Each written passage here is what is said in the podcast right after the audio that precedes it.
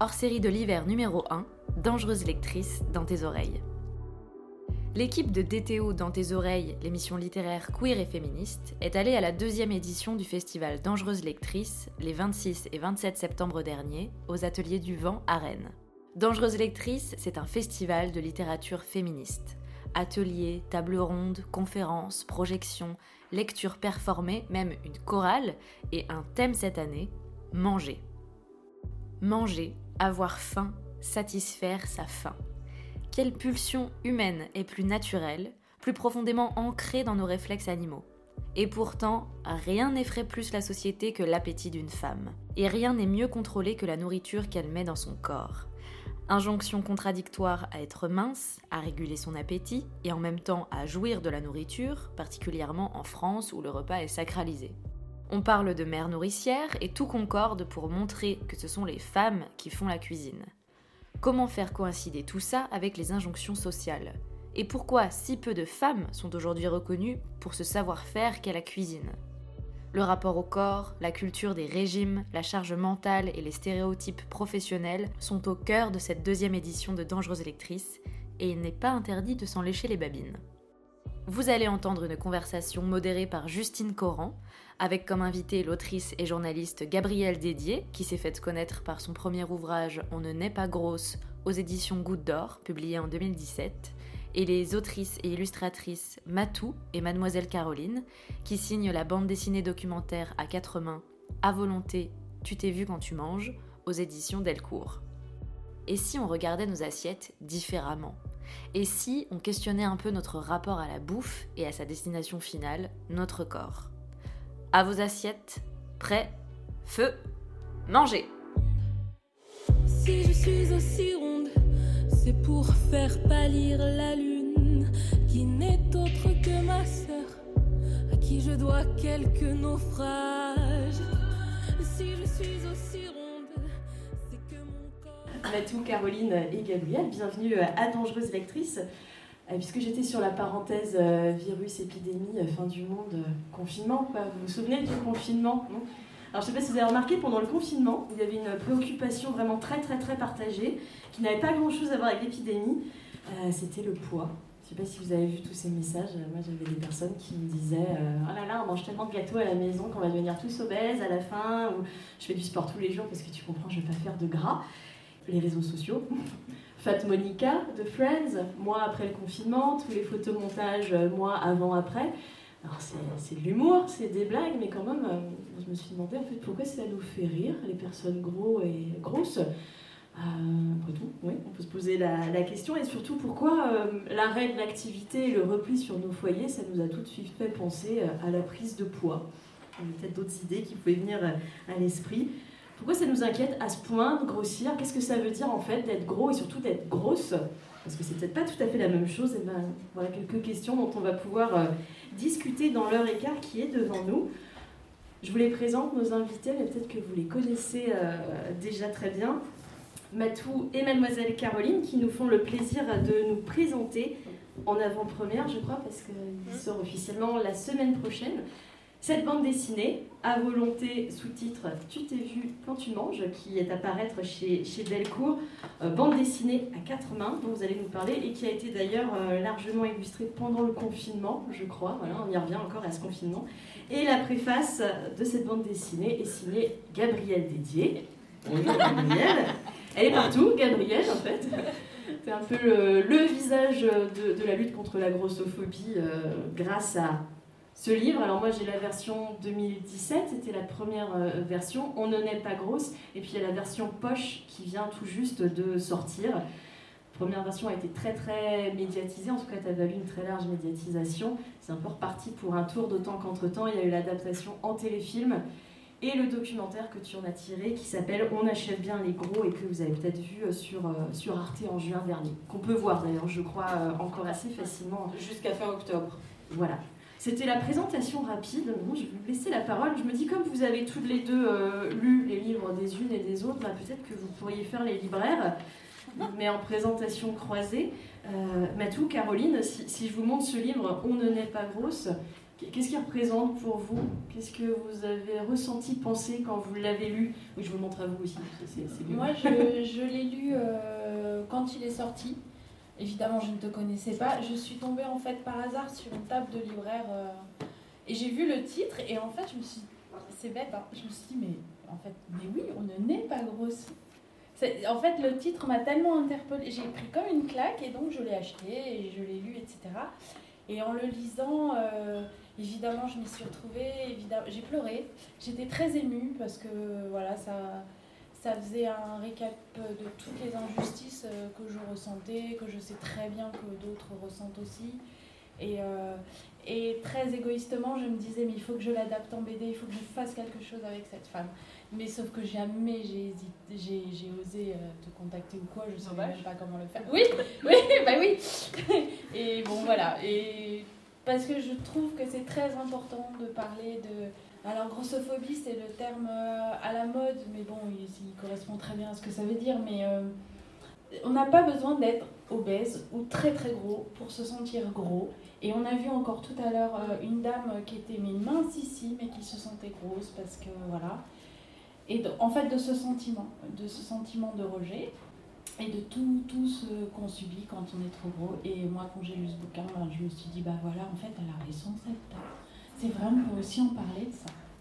Et c'est parce que parce que c'est un peu comme une honte, en fait, euh, quand on est gros. Parce qu'on l'a on a foutu dans la, dans la figure depuis qu'on est tout petit.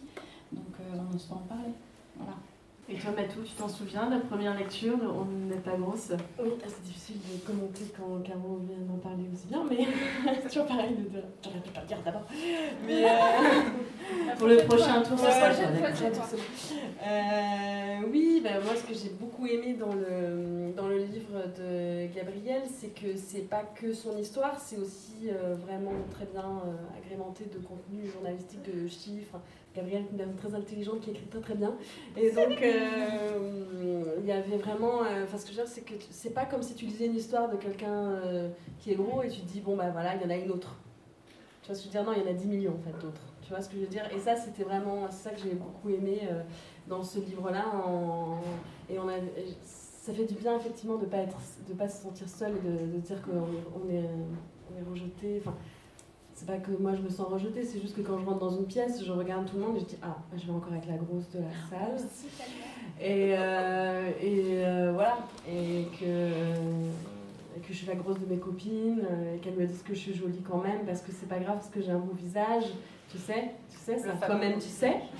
Euh, et que en fait, bah, c'est pas grave, c'est pas de la violence physique, c'est pas, c'est pas, mais c'est, j'y pense systématiquement au moins, je sais pas, 15 fois par jour, je pense. Je sais pas, je sais, je sais pas combien de temps j'y pense dans la journée. Je pense que tu penses pas, c'est en toi, en fait. Ouais, je pense que c'est un peu penses même pas, c'est là. Quand j'ai lu le livre de Gabriel, j'ai trouvé une alliée, en fait, finalement, et 10 millions d'alliés, mais une alliée. Et, euh, et, puis après, j'ai eu la chance de pouvoir la contacter sur les réseaux et depuis, on échange beaucoup. Et, et je trouve que c'est vraiment chouette d'avoir euh, ce type de relais-là sur ce sujet-là, euh, enfin ce type de, ce type de personnes super en relais sur le sujet. Donc voilà, je, vais arrêter d'en parler parce que je peux en parler encore longtemps si tu veux. on va en parler, on a largement le temps. Mais toi, Gabriel, alors cette bande dessinée que, que tu préfaces, euh, qu'est-ce qui t'a convaincu? Qu'est-ce qui t'a donné envie d'écrire ce très beau texte court mais percutant hein, qui, qui ouvre la bande dessinée? Bon, on n'a pas eu besoin de me convaincre en fait. Enfin, très honnêtement. Euh, ben, je crois que c'est pendant le confinement et que vous m'avez. Euh, les, filles sont venues vers moi pendant le confinement et elles m'ont dit qu'elles euh, écrivaient, dessinaient et écrivaient une BD ensemble et elles m'ont dit quelle était la thématique. Et en fait, elles m'ont demandé si je voulais bien écrire la préface et. Enfin, moi j'étais super touchée parce que ça fait vachement bizarre quand tu enfin, as écrit un bouquin et qu'on vient de voir et qu'on te demande d'écrire une préface. pour moi, c'était vraiment. j'ai pas pigé qu'elles aient envie que je le fasse, mais ça m'a fait super plaisir. Donc elles n'ont pas eu besoin de me convaincre. Je crois que j'ai dit oui. Euh, j'ai, enfin, euh, ouais, j'ai dit oui tout de suite. Hein. Parce que je me souviens, Matou m'a dit non, mais Lila d'abord. Oui, bah ouais. Et, j'étais là, bah. Enfin, j'ai pas besoin en fait. mais euh, parce, que je, parce que je lui faisais confiance et parce que je connaissais son travail et que je l'avais rencontré. Et, enfin voilà. Et puis. ouais, donc j'avais pas besoin d'être convaincue en vrai. Hein. Enfin, c'était. Enfin, pour moi, c'était normal. Et tu sais ce que je t'avais dit sur le fait que j'avais peur d'être grossophobe envers moi-même et on avait peur de ça en fait. Bon, que les nous deux. on l'a tellement intégré, voilà cette Moi, je grossophobie là. le suis atrocement. Ouais voilà, et que moi je déteste tellement, je me déteste tellement que je. Enfin tu vois, qu'on est tellement dans cette détestation là que je dis en fait j'ai besoin de ton regard pour que tu me dises si euh, on dit pas des conneries, si on n'est pas à côté, tu vois, si on va dans cette. euh, Ah, mais euh, enfin, je pense que des conneries, moi j'en dis aussi. Hein. Enfin, Oui, non, mais voilà. c'est, euh, enfin, euh, on à va se laisser, est on le droit de dire des grosses conneries. même Ouais, bah ouais, mais c'est ça. Mais c'est, euh, mais je comprends en fait, je comprends tout à fait ce que dit Matou parce que euh, comme on est en train de parler d'un sujet, euh, alors qui existe euh, de fait, mais mais qui était invisible dans bah, dans toutes les luttes de discrimination ou même ou même dans les débats féministes, etc. On part quand même de, de super loin. La peur de dire des bêtises, je la comprends parce que, enfin, je pense en vrai qu'il n'y a, il y a pas de vérité en réalité. Enfin, moi, je suis pas une idéologue. Je suis pas une militante anti-grossophobie. Je, enfin, je, je travaille sur un sujet. Alors, c'est un sujet qui est engagé, mais euh, moi, je me sens pas comme, euh, comme la nana qui va porter un combat ou quoi que ce soit. Enfin, moi, je me lève le matin. euh, je, je me sens pas mue par quelque chose en fait. Euh, moi, la seule chose qui me fait triper, c'est d'écrire et de faire des, le, le film, enfin le docu que j'ai fait et d'en faire d'autres. Et, euh, et voilà, je, je me sens pas missionnée de quelque chose, même si le travail que je fais est engagé. Et du coup, je suis pas du tout euh, dans des, euh, dans des discours euh, ni idéologues, ni. Enfin, moi, je suis une pragmatique. Je dis souvent que, enfin, quand on me parle de féminisme, je dis souvent que moi, mon féminisme, c'est un féminisme pragmatique je sais pas, j'ai pas découvert le féminisme avec un bouquin par exemple. Moi j'ai découvert le féminisme parce que mon père était ultra machiste et qui disait que les filles avaient des cheveux longs et, euh, et qu'elles faisaient pas ceci ou cela. Et enfin, je- en fait, pour moi, euh, c'était m'émanciper du regard de mon père en fait, de, tout ce qui était euh, théorie euh, sur est-ce qu'on est dans une société patriarcale, etc., etc. Honnêtement, moi je je, me le pose même pas tellement que je ne pense qu'à mon émancipation d'abord à moi en fait. Et sur la grossophobie, c'est pareil en fait. C'est, moi, je l'ai pas écrit le bouquin en me disant tu vas poser un truc là. non, je l'ai écrit parce que j'étais en train de crever en fait. Et, euh, et que c'était, euh, c'était de l'ordre de l'instinct de survie euh, de parler de ça parce que c'était quelque chose qui me rongeait. Et donc voilà, donc en fait, dire des bêtises ou pas dire des bêtises, enfin, moi j'ai envie de dire. waouh quoi. Enfin, il n'y a pas de, il a pas de bon ou de mauvais discours. Enfin, il y a que euh, les limites qu'on, enfin, qu'on s'impose quoi. Et ce qui m'a touché dans, le, dans la BD des filles, c'est que on parle tellement pas de grossophobie, c'est tellement pas encore, euh, encore un truc automatique que moi je pense qu'il faut être sur tous les plans en fait. Je pense que le pouvoir c'est occuper l'espace. Et, euh, et c'est rien d'autre en fait. Et c'est assumer de vouloir occuper l'espace. Et moi, l'espace, je veux l'occuper. Et je suis là et j'ai pas l'intention. euh, j'ai pas l'intention d'empêcher qui que ce soit d'occuper l'espace, au contraire. Plus on est nombreux à l'occuper, et tant mieux. Et du coup, elle, ce qu'elle raconte, c'est hyper intime en fait. Euh, elle raconte euh, leur vie, leur parcours, elle raconte des humiliations. Après, il y avait des trucs qui sont aussi hyper drôles parce que euh, bah, y a ces situations. euh, Enfin, alors peut-être que, que elle, ça les fait pas rire quand les gens viennent et qu'ils leur disent ah mais si ce visage est bien, mais les scènes dans la, dans la discothèque, les scènes, enfin, il y a des scènes qui sont à mourir de rire, qui sont tragiquement drôles. Euh, à côté de ça, il y a aussi des scènes qui m'ont coupé les jambes et euh, parce qu'elles étaient dures. Euh, et donc, donc voilà, enfin moi c'est ça qui est intéressant en fait. On va détailler justement un peu. Alors, on a bien compris qu'ici, l'idée, c'est pas de faire une théorie de la grossophobie. Hein, c'est pas ce que vous faites ni dans Nick Gabriel, ni dans la bande dessinée. Mais vous avez pris le parti de, de raconter, oui, par le vécu. Euh, c'est vrai, même le terme de grossophobie, bon, il est maintenant dans le dictionnaire, mais euh, ça va pas beaucoup plus loin. Justement, euh, toutes les deux, qu'est-ce que vous aviez envie de, montrer sur la grossophobie, sur ce que c'est? Qu'est-ce que vous aviez en tête au démarrage euh, du, projet? Parce que Gabriel, tu parles de monstre à plusieurs têtes dans la préface, je trouvais que l'expression était assez juste. Alors, ce serait quoi ce, monstre? Qu'est-ce que vous en montrez? Bah, C'est-à-dire qu'en fait, au début, on a cherché un sujet qui nous réunissait euh, toutes les deux. Bah, on a cherché un peu, on s'est retrouvés dans des bars et on essayait de trouver des idées. Et à boire et à manger d'ailleurs. Pas que des bars, des restos. Et, euh, donc, euh, ce sujet de- du poids, du rapport au corps, de l'estime de soi, est arrivé très rapidement. Et au final, même si on a essayé d'en chercher d'autres en disant on pourrait mixer, on pourrait faire, etc. Finalement, ça a été le sujet qui nous a un peu euh, réunis. Et puis, à, à lister un peu tout ce qu'on avait à dire sur le sujet, on s'est rendu compte qu'on pouvait effectivement en faire, en faire une BD. Et on s'est dit que de toute façon, on n'était pas ni spécialiste, ni théoricienne, comme tu disais, et que euh, nous, ce qu'on allait faire, c'est ce qu'on ce faisait depuis le début, c'est-à-dire euh, raconter notre vie à nous, témoigner de, sujets. À partir de là, en faire notre propre théorie en fait de, notre rapport au corps et de cette sensibilité-là, c'est-à-dire, ben voilà, nous, euh, on fera jamais un 38, on fera jamais un 36, on fera jamais un 34, on fera peut-être jamais un 40, un 40 peut-être, je sais pas.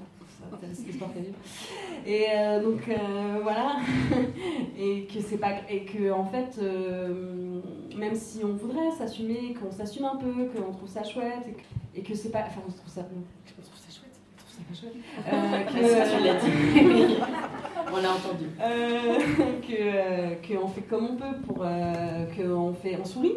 Quand on sourit, on met des couleurs. Aujourd'hui, mais on met des couleurs, on met du rouge à lèvres, on fait comme si. Euh, mais qu'en fait c'est une, une, souffrance et qu'en en fait on aimerait bien dire que tout va bien et qu'en fait tout va pas forcément bien. Et que euh, voilà le dire sans le dire en fait le en témoigner euh, et, juste à travers un témoignage sans vouloir dire bah, la grossophobie c'est ça ou, la définition de ça c'est ça etc en une journée on réunit toutes les, toutes les petites remarques qu'on a eues depuis, depuis 40 ans sur, sur ce sujet là sur sur nos, corps, nos rapports au corps, que ce soit d'abord de la part des parents et de la famille, parce que c'est comme ça qu'on se construit. En tout cas, moi, c'est comme ça euh, que je pense que j'aurais pas été grosse sinon. Faut être, euh, enfin, je pense moins en tout cas, si j'avais pas eu mes parents, que j'aime quand même. Et d'ailleurs, c'est intéressant pour rebondir sur ce qu'on se disait ce midi d'ailleurs, après, derrière, euh, sur le, le, regard des parents, qu'on peut pas revoir à nos parents qui en fait, eux, développent un rapport, enfin, euh, ont développé ce rapport euh, grossophobe euh, sur leurs enfants dû à une société qui, qui, qui a imposé en fait le fait que d'être gros c'est comme tout le monde quoi. Enfin, comme tout le monde en fait. Voilà. moi je sais pas, moi je suis très contente que ma fille ait pris ce que je disais. Ma fille a priori après la morphologie de son père plus que la mienne, j'étais soulagée. Et je trouve ça triste d'être Moi aussi, c'est horrible. c'est horrible. La mienne est, pareil. Mm. C'est une, une, tige, pourtant elle mange, c'est pas très injuste, mm. mais je suis tellement soulagée et contente pour elle. Et, euh, et je lui ai dit, et, euh, mm. et je me suis entendue lui dire oh, Tu seras pas comme moi, tu as de la chance. Et je me suis entendue dire ça. C'est pas possible. Mais euh, voilà. Entendu le dire, mais moi, enfin, je pense profondément. Mais je le pense. mais c'est ça le pire, c'est que je le pense. C'est pour ça que jamais je, je, je, je m'érigerai en militante anti-grossophobie, puisque je, je, quand on Parce est que tu fais partie de la euh, société aussi. Voilà, et puis quand on est militant, j'estime qu'on doit être impeccable derrière son discours, et je suis la pire grossophobe envers moi euh, du monde, quoi. Mm. Les, les, les, autres, je les aime, les gros, les machins. Moi, c'est pas possible. Mm. Tu as parlé de violence, Gabriel, c'est un peu le mot-clé là, parce que euh, alors dans la bande dessinée, euh, oui, il y a évidemment ces touches d'humour, il y a toutes ces petites phrases, et on peut se dire des petites phrases, c'est des petites phrases justement, sauf que là, il y a l'effet cumulatif, et puis il y a, du lourd aussi dans, votre BD, euh, enfin, c'est très faussement léger. Gabriel, on en parlait tout à l'heure, il y a l'épisode gynéco, Caroline. Ah oui, oui, ah oui, oui, il était sympa. Euh, je ne sais pas si tu veux en dire euh, deux mots. Ah bah, C'était très simple. Euh, j'ai ma première grossesse, j'ai pris 23 kilos avec, pour un enfant. Bon, voilà. Ensuite, j'étais enceinte de jumeaux au moment où j'avais une hernie discale assez costaud. Et donc, mon médecin me dit, mais si vous avez pris 23 kilos pour votre fils aîné et là vous avez des jumeaux, vous allez donc en prendre 46 vous avez une hernie discale, vous allez finir euh, paraplégique, enfin jamais on va vous rattraper. Avorter. Voilà. voilà. Donc je, je, suis sortie avec ça en disant merci monsieur, combien vous lâche. Et, j'ai, et en vrai, tu n'étais pas obligée de payer. Enfin, en ce moment, il y a une ah, vidéo d'un gynécologue qui tourne pas mal sur les réseaux sociaux où il dit si on vous maltraite, vous vous barrez, vous ne payez pas. Ah, Martin Wagner Ouais. Ah, bah j'aime ce mec. Voilà. Ah, bah, vous avez compris Vous vous retenez C'est important. Mais c'était même pas un gynéco à tous les médecins. Ouais, c'était un pauvre médecin. Euh, voilà. Et j'ai pris 10 kilos. Je vous le dis, pour mes jumeaux, je n'ai pris que 10 kilos sans faire de régime, ni attention. Et tu marches encore. Et je marche encore. Et la hernie a été soignée par un, un ostéopathe, un copain à moi qui était ostéo et qui m'a dit Je te prends en main pendant ta grossesse. Et voilà. Et j'ai plus jamais eu mal. J'ai plus jamais eu d'hernie. Mais alors ça, le, corps médical, ça, ça, revient, donc c'est évoqué dans, évoqué, ça, ça, revient régulièrement dans la BD, parce que le gynéco, mais il y a aussi les généralistes, les nutritionnistes, en gros, euh, vous allez chez le médecin pour une angine et puis on vous parle chirurgie ou en tout cas on suggère fortement un régime. Ça aussi, euh, Gabriel, tu l'évoques beaucoup, beaucoup dans ton livre. Est-ce que c'est parce que c'est ce qui est le plus fort en termes d'expérience de la grossophobie ou est-ce que c'est parce que c'est ce qui vous marque le plus, que c'est parce que c'est ce qui est le plus méconnu peut-être du grand public? Pourquoi ça revient toujours, ce, rapport euh, ultra violent euh, du, corps médical à l'égard des personnes grosses? Eh ben alors, alors, déjà, je voudrais dire que donc là, il y a une grossophobie médicale et que euh, Caro parlait des gynécos. Le gynéco, c'est quand même le top of the pop du, euh, du grossophobe. Quoi. Mm. C'est, euh, déjà, c'est être grosse, aller chez le gynéco, c'est s'entendre dire que t'as pas besoin de prendre la pilule, ça, ça va servir à quoi? Tu vas prendre du poids. Et puis, mais, mais vous avez une vie sexuelle, enfin, c'est, toutes ces remises en cause là. Et, et c'est se retrouver comme tout le monde sur, enfin, avec, avec les pattes en l'air, mais ah ouais, mais on va rien voir là-dedans. Bah, bien sûr que si, tu vas y voir quelque chose, mon grand. Mais euh, sauf, que quand, sauf que quand on a les pattes en l'air, bah, c'est compliqué de, de, lutter. Quoi. Enfin, c'est d'avoir de la répartie en direct. quoi. C'est ça. Donc, euh, donc voilà, c'est s'entendre dire euh, Ah, mais oui, mais si vous êtes grosse, enfin là, l'échographie, moi j'ai une maladie des ovaires, hein, c'est une maladie des ovaires polykystiques. C'est s'entendre dire Ça sert à rien de faire une échographie, avec tout ce gras, on va gaspiller l'argent de la sécurité sociale en fait. Donc, le gynéco, il fait quand même partie des, euh, enfin, du best-of, mais en même temps, c'est pas pour rien qu'il y a des livres noirs euh, de la gynécologie qui existent. C'est aussi une violence sur les femmes. Enfin, pour le coup, cette violence-là. Euh, ensuite, sur la médecine en général, ben, moi, je pense qu'il y a deux choses qui jouent beaucoup sur, sur cette grossophobie médicale. C'est que la première, ils sont face à des gens qui, qui en fait, n'ont pas maigri. En fait, ils sont face à leurs propres échecs. Quand vous êtes gros, le premier truc qu'on vous fait faire, c'est un régime. Aujourd'hui, on parle de rééquilibrage alimentaire, c'est exactement la même chose. C'est juste un, mot plus joli pour vous dire on va quand même vous restreindre. Il y a ce régime qui est un échec dans 95% des cas. Aujourd'hui, s'il y a un labo qui veut lancer un médicament et que ses, euh, tests en labo sont de 95% d'échecs, ce médicament, il n'est pas mis sur le marché. Les régimes, ça fait 40 ans, ils sont toujours là. Et donc, en fait, on est face à une médecine qui est face à ses propres échecs, qui ne comprend pas l'obésité, qui, euh, euh, qui, est dans des vieux schémas, mais en même temps, on est avec des, gens qui font 10 ans d'études et qui ont 3 heures de cours sur euh, l'alimentation.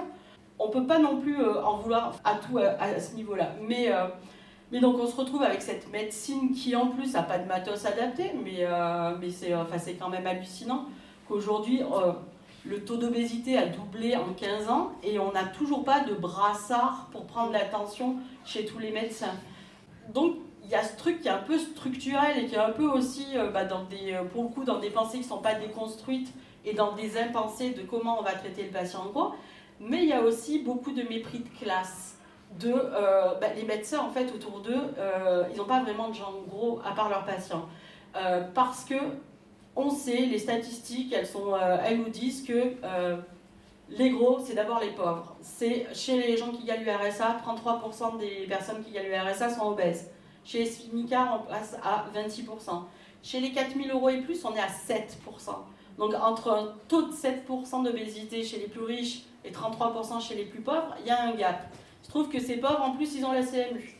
Euh, et que les médecins, moi, les médecins qui étaient grossophobes, c'était les médecins qui voulaient pas de ma CMU non plus, en fait. Mm. Il n'y a pas de hasard dans ces trucs-là. Donc, en fait, on se retrouve euh, avec ces bagages-là et comme on ne comprend pas l'obésité, on a beau savoir que l'obésité, c'est une maladie multifactorielle. Donc, multifactorielle, ça veut dire que, bon, déjà, tu as des gènes, ils font un peu la gueule quand, euh, quand, quand tu leur proposes du gras eux, ils ont décidé qu'ils auraient un nombre de cellules euh, graisseuses. En fait, on n'est pas tous avec le même nombre de cellules euh, graisseuses. Ça, c'est déjà juste, enfin, c'est génétique, quoi, c'est factuel. On n'a pas tous le même nombre de cellules graisseuses. Il se trouve que il y a des origines qui sont, euh, qui sont génétiques et après il y a tout ce qui est, de l'ordre et du, du social, de l'environnemental, dans quel milieu on évolue. Donc ce que je disais, si on est pauvre, on est plus, plus prédestiné à être gros. Et, euh, et donc, euh, on, sait, enfin, on sait des tas de choses, mais on ne sait pas traiter le, on sait pas traiter le patient en gros. On vous recevra toujours en vous disant que bah oui, euh, c'est mécanique, il va falloir manger moins, bouger plus, mais ça, enfin moi j'ai pas besoin d'un médecin en fait. et donc voilà, je pense que cette grossophobie médicale, elle casse un peu toutes ces certitudes du sachant qui ne sait pas quoi faire avec vous. Et si on élargit à la société, on peut se dire que c'est aussi bien plus facile de se dire que les personnes grosses euh, bah, manquent de volonté et que c'est ça l'explication principale. On se fait un petit euh, florilège des clichés. Euh, c'est quoi les personnes grosses? Pourquoi elles sont grosses? Vous en abordez pas mal dans, dans la bande dessinée. Parce qu'elles sont feignantes, parce qu'elles n'ont pas le courage, parce que c'est pas compliqué quand même de faire un régime. Comme tu dis, c'est quand même pas compliqué de manger moins et de bouger plus. C'est pas compliqué de faire du sport. Alors que euh, moi, je suis une des personnes dans mes groupe de copines qui fait le plus de sport en fait. Moi aussi. Donc, euh, bon, voilà. Parce qu'on est flemmard, inutile. Euh, bah, que, que, les sept péchés capitaux, ils, sont, ils sont là pour, pour les mots en fait. La gourmandise, la luxure, la fainéantise, enfin, tous les péchés capitaux, enfin, vas-y, quoi, tu, tu coches et, et, et, on verra ce qui se passe après, quoi. En fait, on est. en fait, on est. Déjà, on vit dans une société de la performance euh, tout à l'heure, euh, quand tu as introduit le confinement, en fait, le confinement, il a juste mis en exergue ce que les, les gens pensaient. En fait, pendant le confinement, il n'y avait plus de surmoi. Enfin, il n'y avait plus de euh, ce que je filtre d'habitude. Enfin, non, là, tout, était prétexte à dire que ça n'allait pas. Et, donc, enfin, si on restait sur les réseaux sociaux, on alternait en fait entre donc les gens qui étaient, euh, qui étaient à fond dans le sport, à fond dans le... Surtout, il faut pas grossir.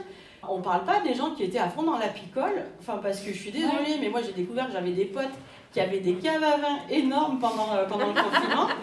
Et j'ai pas vu que ça en débattait tant que ça euh, sur, sur, à la télé. Par contre, se foutre de la gueule des gros qui allaient... ouais, bah, qui, avaient besoin de sortir et qui bah, faisaient leur premier go jogging de leur vie. Et ils étaient filmés. Enfin, moi j'ai quand même une image atroce de ce confinement où euh, je ne sais pas pourquoi je regardais ces news et je m'excuse. Et, euh, et donc, et donc il y a le canal, il y a le canal de lourd cabaret. Donc ils aimaient bien être sur le canal euh, pour montrer ces vilaines personnes qui, qui sortent.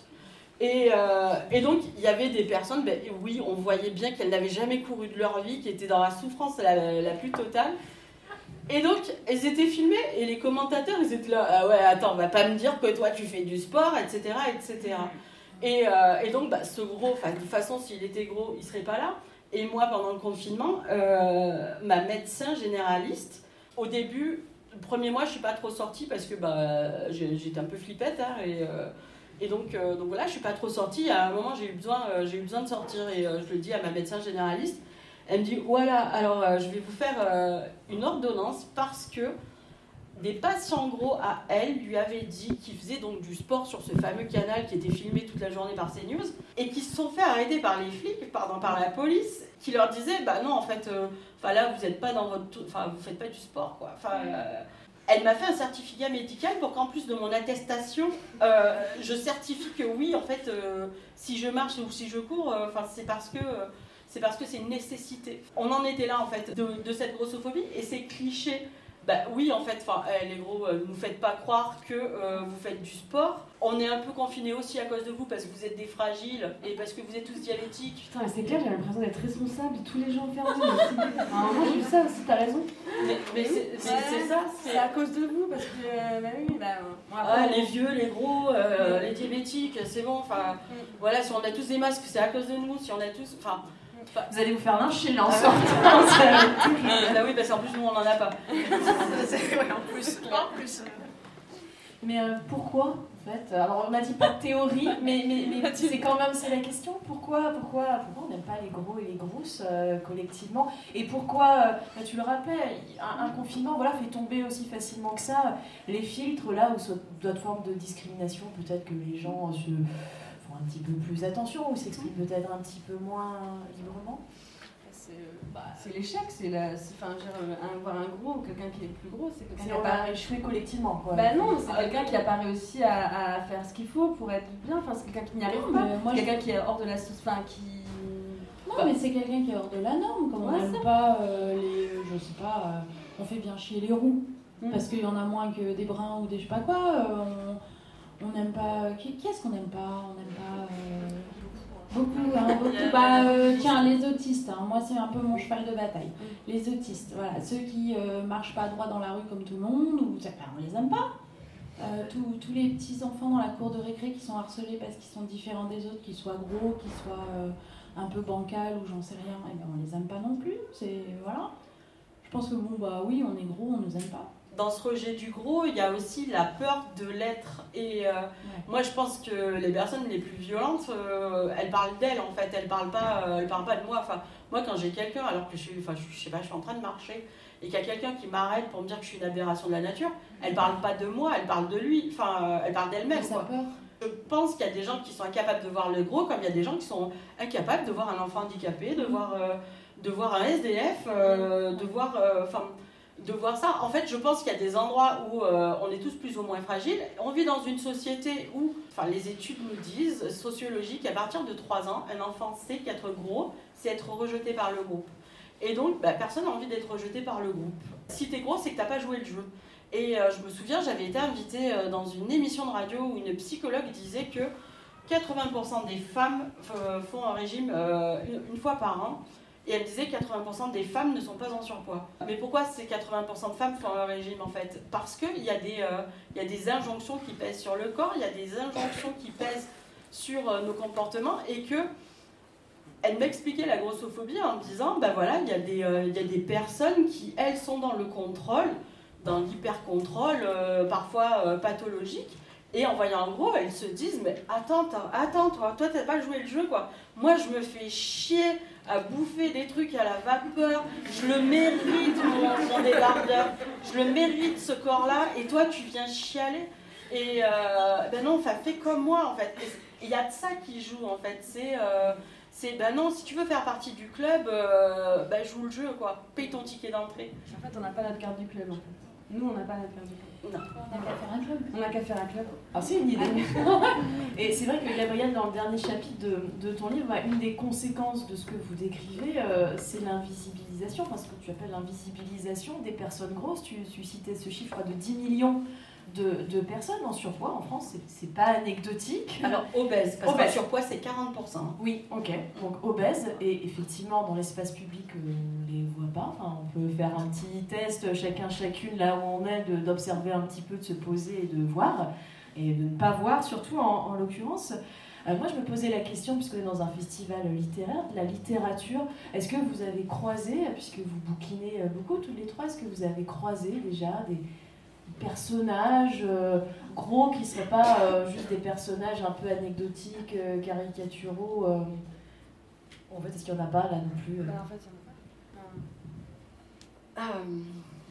Alors, si vous savez pas réponse, peut-être qu'il n'y en a pas en fait. ouais, là comme ça, ça me Toujours le gros, bah, tu vois, le gros c'est toujours le petit copain de l'école qui fait chier là. Comment il s'appelle Alcène ou Alceste ou Ouais, ah, dans le petit Nicolas, ouais, voilà, il fait bouffer. il fait bouffer. Euh, sont dans les séries, euh, tu sais, la meuf de Corcool, elle a sorti un compte Instagram où elle monte dans tous les, les séries, les films, euh, les remarques grossophobes. Ah ouais euh, ouais, c'est là que tu vois qu'il y en a pas mal, notamment dans Fleabag, qui était une de mes séries préférées. voilà, et bah, ou même dans Friends par exemple, où c'est blindé de remarques grossophobes et et homophobe d'ailleurs. Et euh, donc euh, moi je connais pas, hein, de personnages, euh, on peut pas s'identifier.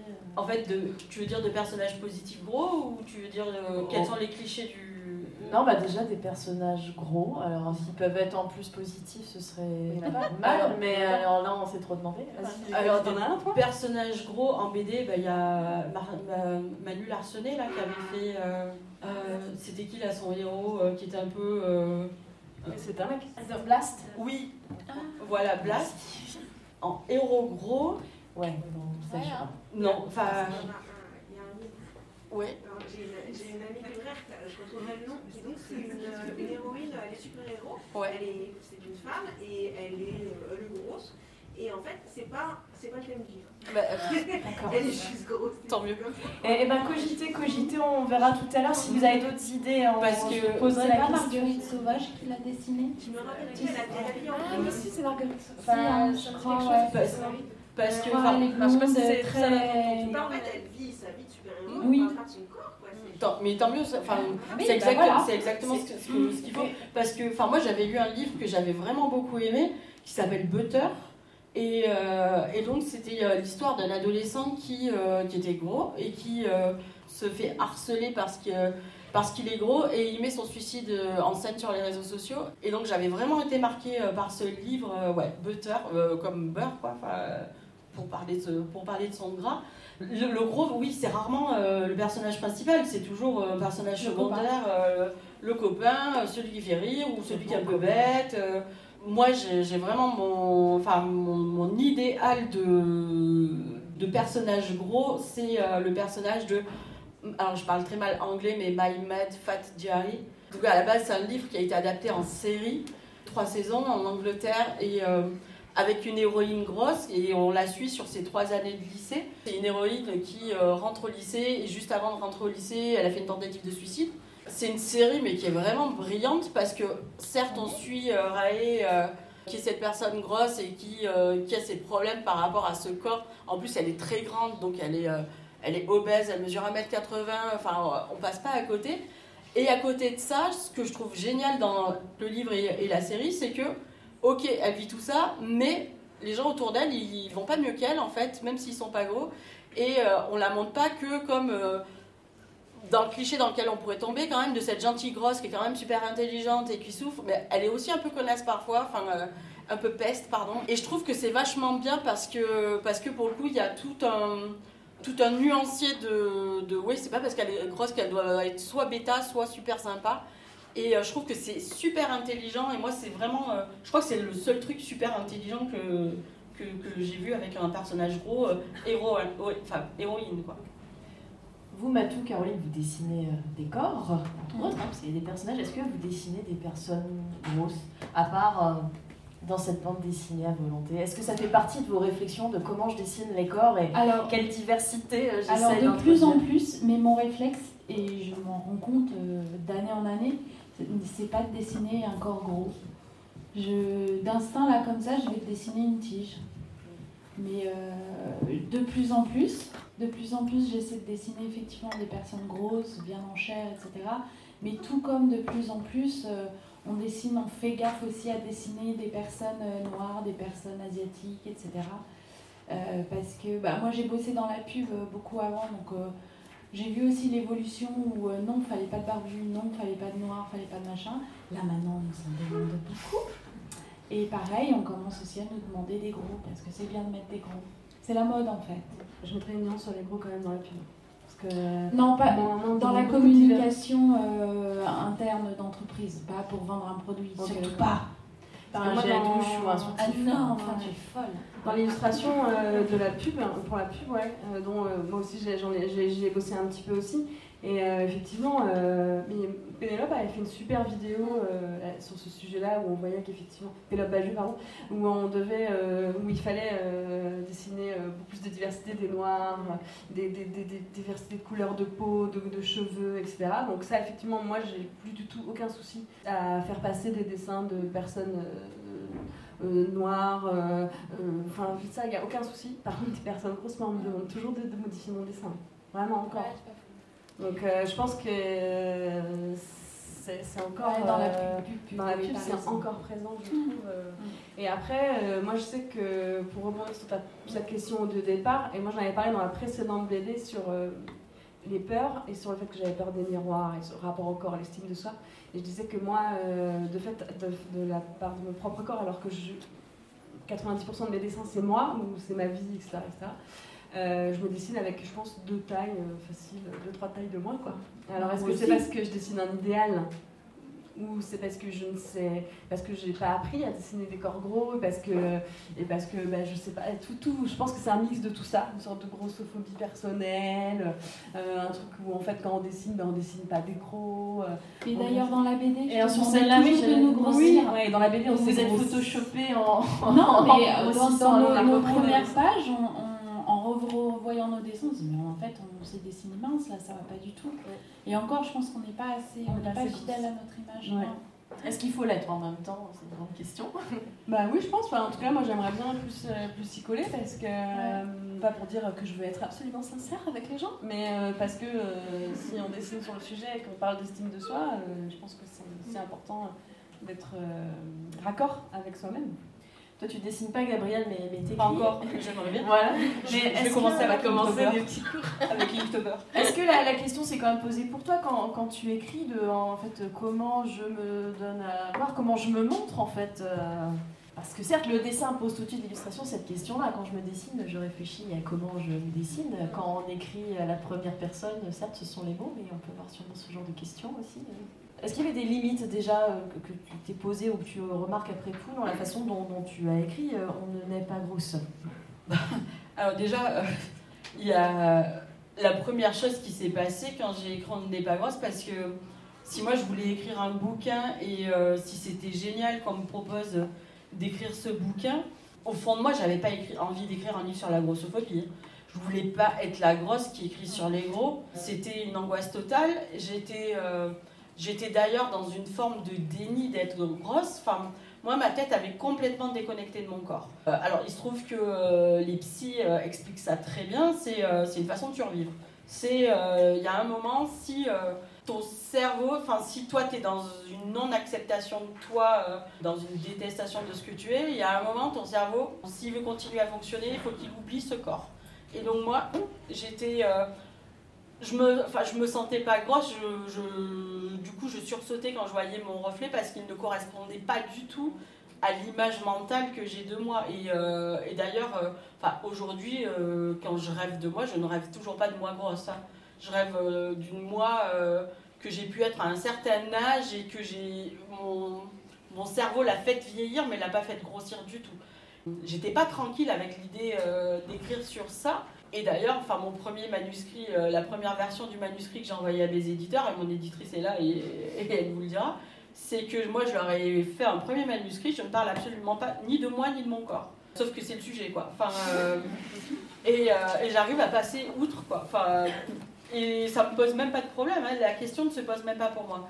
Et pour que je, je parvienne à écrire un sur ce corps, enfin écrire sur un corps, enfin quand on est dans le déni de ce corps, ben, ça veut dire qu'il va falloir euh, passer par, euh, par quelques étapes qui pour moi ont été euh, douloureuses. Et ça s'est exprimé par de la somatisation, par des plaques d'eczéma, de la pelade, des, des, crises de larmes, des j'éteins mon téléphone pour pas que mes, éditeurs ils me retrouvent, je vais organiser ma fuite dans un pays à l'étranger pour pas leur rendre les lavaloirs. Enfin,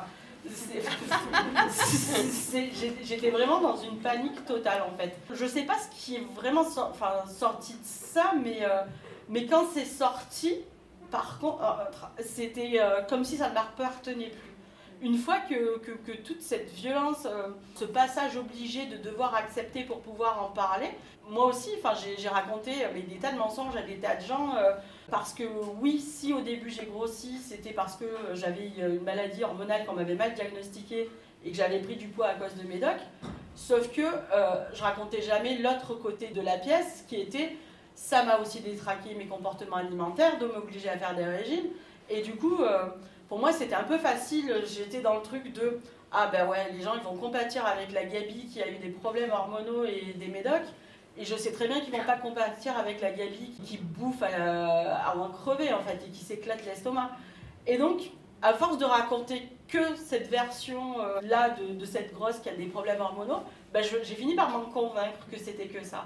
Et donc, accepter de raconter ben, ce rapport à, l'alimentation et à son corps, c'était hyper violent parce que moi, mon corps, vu que je, je l'avais euh, mis de côté, forcément, je le voyais ni grossir, ni, sou- ni souffrir. Enfin, il se passe quand même euh, des choses euh, vachement euh, compliquées avec le cerveau. Écrire là-dessus, moi, je pense que j'aurais mieux vécu de parler de masturbation, de, de tas de choses que de parler de ce rapport à l'alimentation.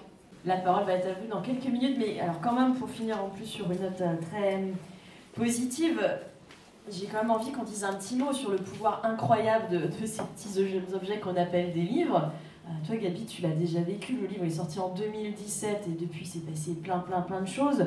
Vous, euh, Caroline Matou, je voyais tout à l'heure, bah, vous n'avez pas eu le temps d'ailleurs de dédicacer la bande dessinée à tous les gens qui étaient là, des gens qui font 150 km pour voir ce livre, pour vous parler. Euh, comment vous le percevez, comment vous le vivez, le, fait que d'écrire, de dessiner, ça puisse à ce point faire avancer un débat sociétal, ça puisse à ce point changer la vie de certaines personnes qui vous lisent? Peut-être que tu trouves pas que ça change euh, d'ailleurs quoi Ben, que ce soit. euh, je trouve que c'est lourd ce que tu dis. Enfin, c'est un poids. Enfin, ce que tu dis là, c'est un poids euh, de une responsabilité que je j'ai pas l'impression d'avoir, mais peut-être. euh, Bah, Sauf que- elle vient de sortir, tu sais pas. voilà. Mais je pense que si.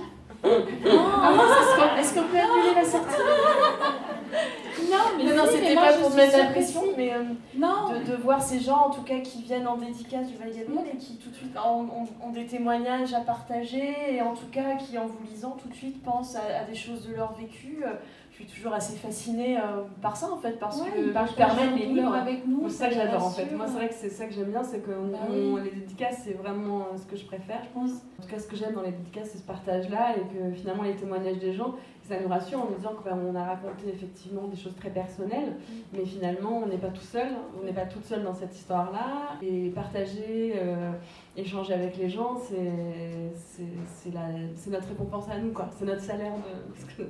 C'est notre salaire à nous.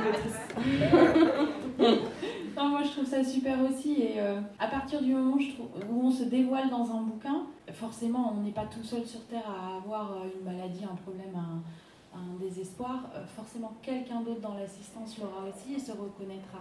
Et quand il vient vous voir euh, un grand sourire ou avec des larmes dans les yeux, on sait que ça a marché et qu'on peut échanger et qu'on a déjà échangé quelque chose. Et moi j'ai fait notamment une BD sur la dépression et là c'est mes témoignages les plus euh, terribles. Il y a des gens qui s'assoient en face de moi qui vont me raconter leur vie, leur dépression. Ils vont se mettre à pleurer devant moi, je fais le psy, j'écoute. Non mais vraiment, hein. c'est des témoignages d'une force pas possible. J'ai fait un truc sur l'autisme, il y a plein d'Asperger qui viennent me voir, qui me racontent leur vie. Pareil quand j'ai fait un truc sur l'accouchement, euh, des nanas qui me racontaient leur accouchement. Elles ont, elles ont, ils ont tous un besoin de partager en fait leur douleur. Euh, et nous les premières, si on écrit là-dessus, je pense que... Bon alors ça soigne rien. hein. Moi, ça Mais t'arrives à recevoir tous ces témoignages sans te sentir euh, euh, La BD sur la dépression, c'était dur. C'était vraiment dur parce que les gens ont vraiment l'impression que je suis psy et ils me demandaient des, des conseils, des noms de médicaments, des noms de psy, des, des, des- trucs comportementaux à faire. Je fais, oh, je sais. C'est une responsabilité de dingue aussi. Hein. Aborder le sujet, ça ne me rend pas forcément spécialiste du sujet. Bah non, Donc ça ne me rend pas non, forcément. voilà, euh, non, pas du tout. Gabriel, je pense que tu aurais plein plein de choses à dire là-dessus. Bah, alors moi je vais vraiment peut-être passer pour quelqu'un d'hyper naïf, mais euh, je m'attendais pas à ce que les gens ils viennent me parler parce que dans ma carrière de lectrice, euh, je Ouais. sais pas aller vers, euh, vers les gens. Euh, Je vais pas aux séances de dédicaces, je vais pas. Euh, j'ai écrit dans ma vie deux fois à des, à des auteurs. Moi j'imaginais pas en vrai qu'on allait, euh, qu'on allait, qu'on allait m'écrire. Alors, je sais pas, moi je crois que je sais pas accueillir ça en réalité. Je suis hyper touchée par les gens qui, euh, qui, prennent le temps de m'écrire.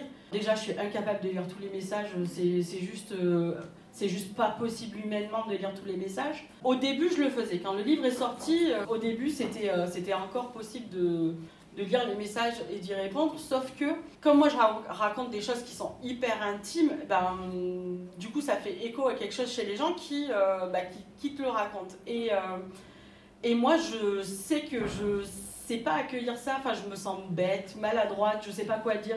Et il y a des choses qui racontent des, enfin, des gens qui racontent des choses, mais atroces. Enfin, qui vous parlent d'inceste, qui vous parlent, euh, enfin, de violence, mais mais vraiment, enfin, qui, ont, été meurtris, euh, enfin, dans leur chair et euh, et moi, je, bah, je me sens, enfin, je me sens vraiment pas euh, ni apte à l'encaisser émotionnellement, ni apte à y répondre. Et du coup, bah, j'en suis à plus vraiment répondre euh, aux gens parce que je, si je suis hyper touchée de recevoir ça, je ne sais pas quoi en faire. Et, et, et parfois, c'est, enfin, vraiment dur, quoi. Et, mais, mais du coup, enfin, je, enfin, c'est, enfin, en fait, enfin, moi, j'étais, enfin, je pense que j'étais vraiment naïve sur ça. Sur, euh, comme je sais pas faire ces démarches-là, euh, autant je suis cool et, euh, enfin, euh, et je suis les mains dans les poches et on peut me parler de tout, n'importe quoi, n'importe quand. Mais ça là, j'étais, enfin, j'étais la première surprise. Après, là, quand on est dans des trucs comme ça, c'est pas pareil parce que bah, là, les gens, enfin, en lisant en face à face, il y a des gens qui sont venus, qui étaient hyper émus, qui ont versé des larmes et euh, je sais toujours pas quoi répondre, mais euh, c'est pas pareil. Mais c'est vrai que sur les réseaux sociaux, enfin, moi, j'ai dû bloquer euh, mes boîtes de réception parce que bah, on se rend compte que bah, les gens, ils sont seuls avec ça. Moi, les messages que j'ai pu recevoir, mais de, mais de, de gens qui disent que euh, ça fait, euh, je sais pas, ça fait 20 ans qu'ils se font vomir, que leur mari le sait toujours pas, parce qu'elles ont peur de perdre leur travail, le- leur couple, enfin. Je reçois mais vraiment des, des, messages, mais comme ça, tout le temps, tout le temps, tout le temps, et je me dis juste, mais on est dans une telle souffrance en fait. Et donc je conçois ce besoin de, de le partager, mais moi je ne sais pas quoi faire. Enfin, je me sens bête de dire ça, hein, mais euh, je sais pas quoi en faire. Ma bonne nouvelle, parce que c'est la période des questions du public. Super J'ai dit qu'en vrai, c'était pas pareil. Voilà, c'est pas pareil, c'était bien préparé. Il n'y a même pas de questions tabou, euh, tout, est, tout est bon à prendre. Bonjour, euh, merci beaucoup d'être là. moi, ce que je voulais vous demander, c'était si aujourd'hui vous vous sentiez accepté et représenté dans les espaces de lutte féministes. Euh, Notre silence veut tout dire. en, fait, c'est assez compliqué parce que, parce que typiquement, moi, le livre, il est bien reçu partout. Il a très bien été reçu dans les milieux féministes. Je pense qu'il y a des gens qui ont compris que la grossophobie, c'était aussi une question de, féminisme. Parce que ce qu'on n'a pas dit quand même, c'est que si le livre, il est au féminin, c'est parce que euh, les femmes sont les premières victimes de grossophobie. Et je ne vais pas vous saouler avec des stats, mais une femme obèse est 8 fois moins employable qu'une femme qui ne l'est pas et un homme obèse est trois fois moins employable qu'un homme qui ne l'est pas. Ceci étant dit, si j'ai l'impression que c'est euh, bien reçu dans les milieux féministes et que, je peux venir euh, et que c'est safe et qu'il n'y a pas de souci avec ça, honnêtement, la question de la déconstruction euh, sur le corps, c'est pas gagné, y compris chez les milieux féministes. Donc voilà, en fait, il y a quand même un truc qui est super compliqué à comprendre pour beaucoup de féministes, c'est que il y a l'inégalité euh, homme-femme, mais il y a aussi l'inégalité femme-femme. Quoi. Et ça, c'est des trucs qui sont un peu difficiles à, entendre euh, dans certains milieux militants tout court. Après, est-ce que euh, j'ai besoin de me sentir représentée? Bah, J'avoue que non, en fait. Je... Moi, j'ai pas besoin de ça. J'imagine qu'il y a des gens qui en ont besoin. Je me dis, ok, il y a des gens, ils m'accueillent et, et, qui se sentent touchés et qui se posent de plus en plus la question. Et du coup, toutes ces questions de déconstruction desquelles on parle, bah, Évidemment que c'est du temps long en fait. Enfin, je suis pas non plus en train de me dire que suffit de euh, sortir un livre pour que, hé, vous n'êtes pas encore déconstruit. Je sais dans quelle euh, société je vis. Euh, je vis. Pour le coup, je suis un vieil ours quoi, solitaire et je sais pas si si j'ai besoin ni de me sentir représentée ni, ni de quoi que ce soit. Enfin, à partir du moment où moi je peux y aller et que je peux dire, enfin, occuper l'espace que j'ai envie d'occuper, à partir de là, je me pose pas d'autres questions, j'avoue. Je pense pas qu'on puisse s'opposer à notre, enfin, ce qu'on va défendre sur le corps gros, etc., au féminisme, je pense qu'au final, on se rejoint, je rejoins bien. Par contre, euh, je pense que les, tous les comptes féministes que je pourrais suivre sur les réseaux ne sont pas forcément euh, des gens qui vont m'aider à accepter mon corps et à être, euh, à être, dans, cette, dans, ce, dans, toute cette déconstruction sur le corps. Et surtout, je vais plutôt suivre des, des, groupes, des, enfin, je, je vais suivre plutôt des comptes qui vont vraiment être dédiés à ce, à ce sujet-là. Et ce n'est pas deux choses distinctes, mais c'est deux choses qui se, je trouve, qui se déconstruisent distinctement. Quoi. Euh, nous, on se posait la question de savoir euh, ce que c'était selon vous une, bonne alliée, c'est-à-dire enfin, quel comportement est adéquat selon vous?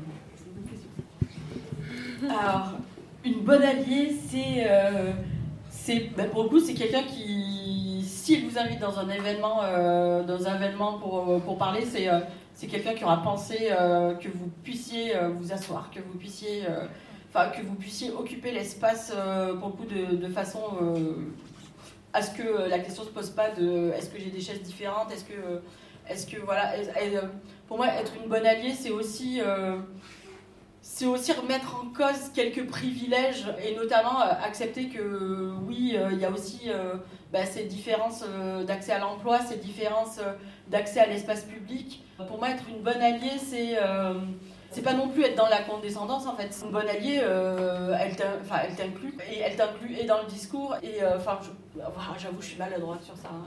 Pas. Elle va prendre le temps de réfléchir. C'est un petit peu un élément qui transparaît dans, dans, la BD quand il y a tout le passage sur les relations avec les copines, par exemple, qui sont des copines, on les aime bien, mais qui des fois ont des propos pas, pas, top ou des comportements qui peuvent blesser. Est-ce que ça fait partie des discussions, par exemple, que vous avez avec vos amis, vos copines? Pour moi, une bonne alliée, en tout cas, c'est quelqu'un qui ne juge pas.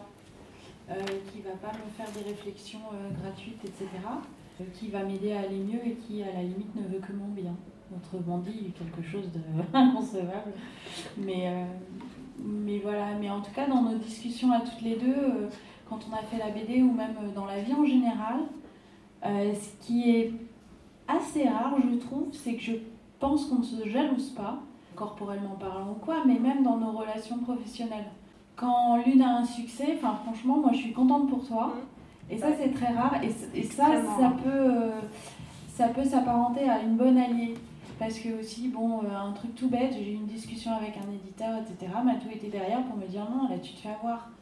Et grâce à elle, je suis allée ailleurs, euh, bon, dans de meilleures conditions, voilà. C'est quelqu'un aussi qui est, je pense, capable de dire non, bah non, tu te trompes. Après, si on parle du rapport au corps, une bonne alliée, euh, quelqu'un qui vous soutient, quoi.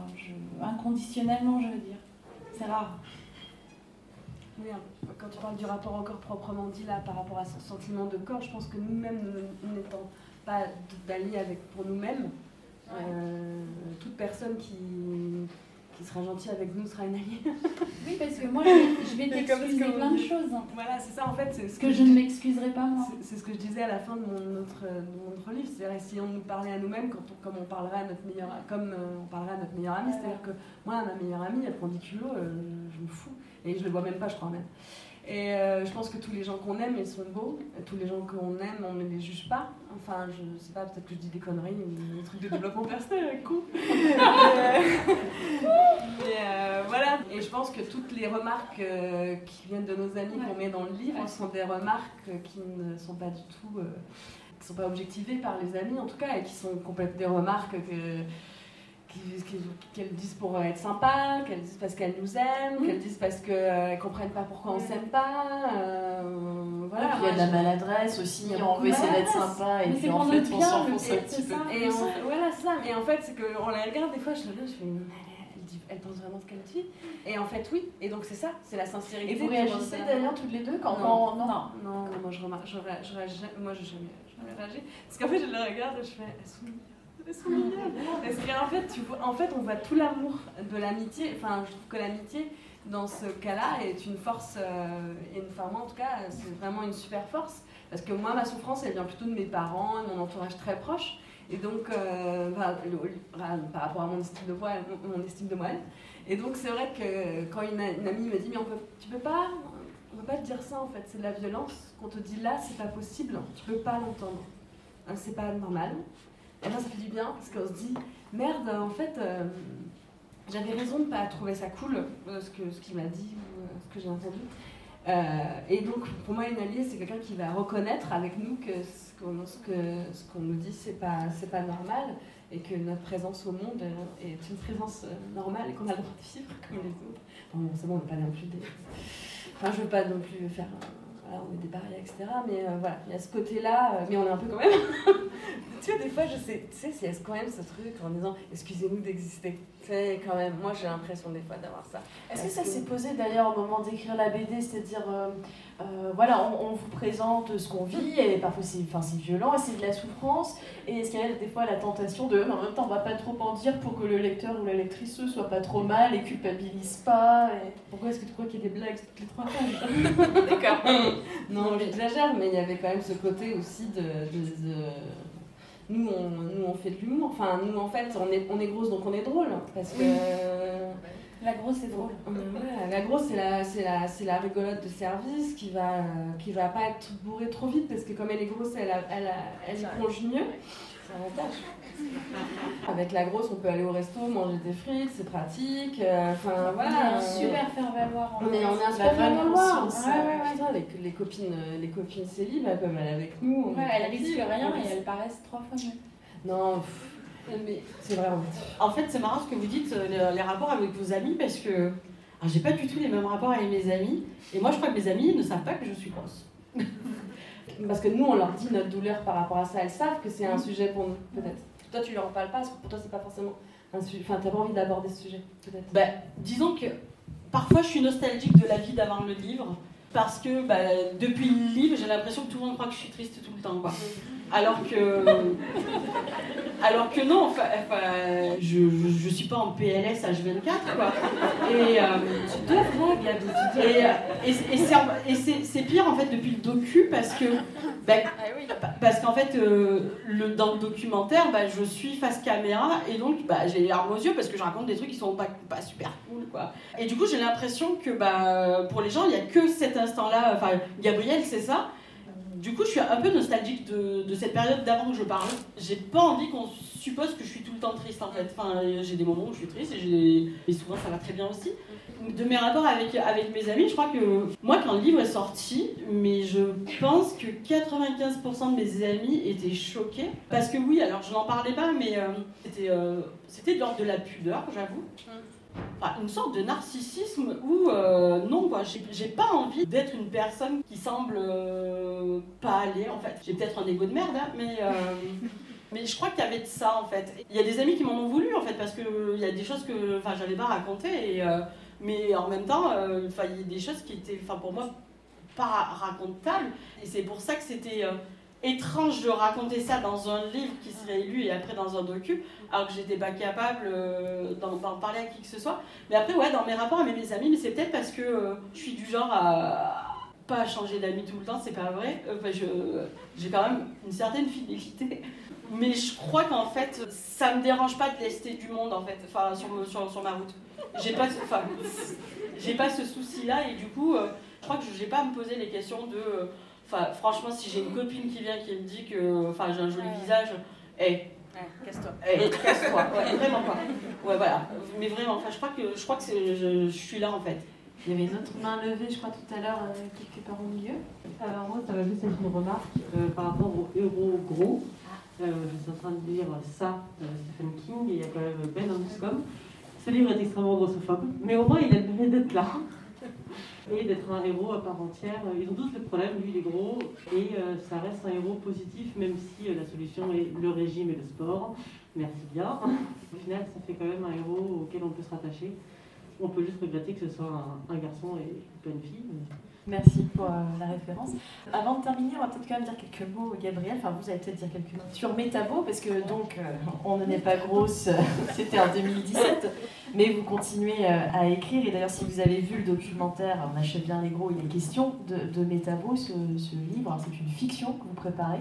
Qu'est-ce que vous pouvez déjà nous, dire Alors, pour ceux qui n'ont pas encore vu le docu, il y a trois scénettes de fiction adaptées du, livre que je suis en train d'écrire, qui est une dystopie où euh, c'est une dystopie hygiéniste, enfin une dictature hygiéniste, où l'obésité est un délit en fait. Quand la question de d'écrire On n'est pas grosse s'est posée, l'idée c'était de décliner le sujet sur plein de supports et d'en faire une sorte de cycle de réflexion.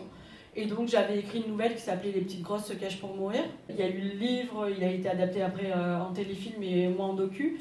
Et, euh, j'avais envie aussi de faire quelque chose avec de la fiction. Et euh, de la fiction où euh, il y aurait essentiellement des, des- des personnages gros dans cette dictature euh, hygiéniste. Donc voilà, a priori, il y a 12 personnages gros. donc, euh, donc voilà, on va essayer de compenser. Là, vous rattrapez euh, 20 années de, de vide. Voilà, on va essayer de compenser. C'est pas de l'ordre du, du fantasme euh, métabo à la base. C'est, j'étais tombée sur une loi japonaise quand je faisais des recherches sur- pour mon essai.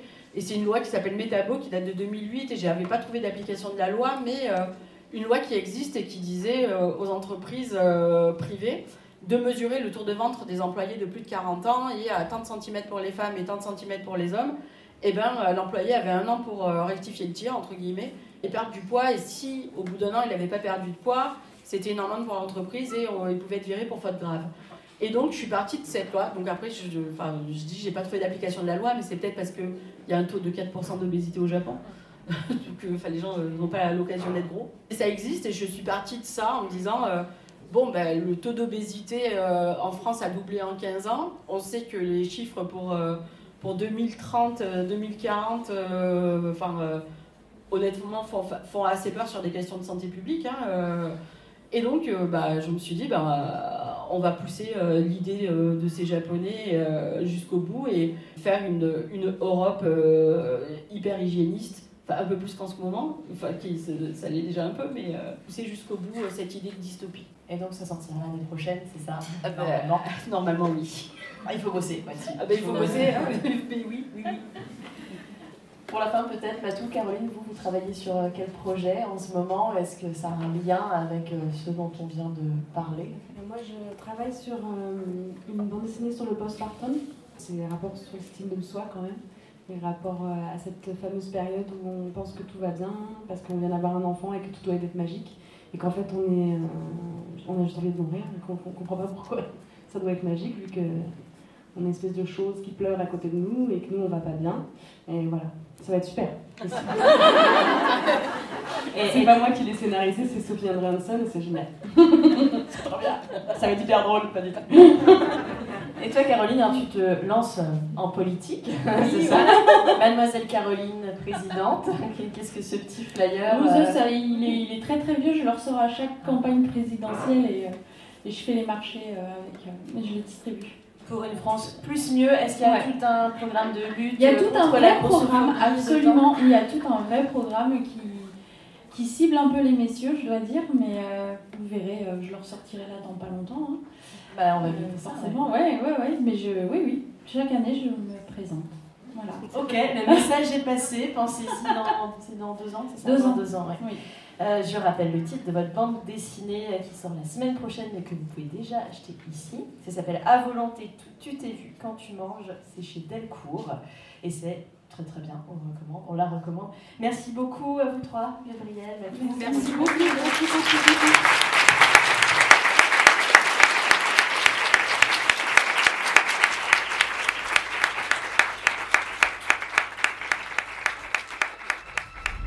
Si je suis aussi ronde, c'est que j'ai mangé trop d'hommes, que j'ai volé leur âme pour ne jamais être seule. Si je suis aussi ronde, c'est que je suis la somme d'une centaine de femmes, que je suis à moi Merci à toutes et à tous d'avoir écouté ou réécouté cette conversation essentielle entre ces femmes inspirantes. Merci au Festival Dangereuses Lectrices, à toutes ces organisatrices pour ce week-end préparé dans des conditions qui sont ce qu'elles sont en cette période étrange.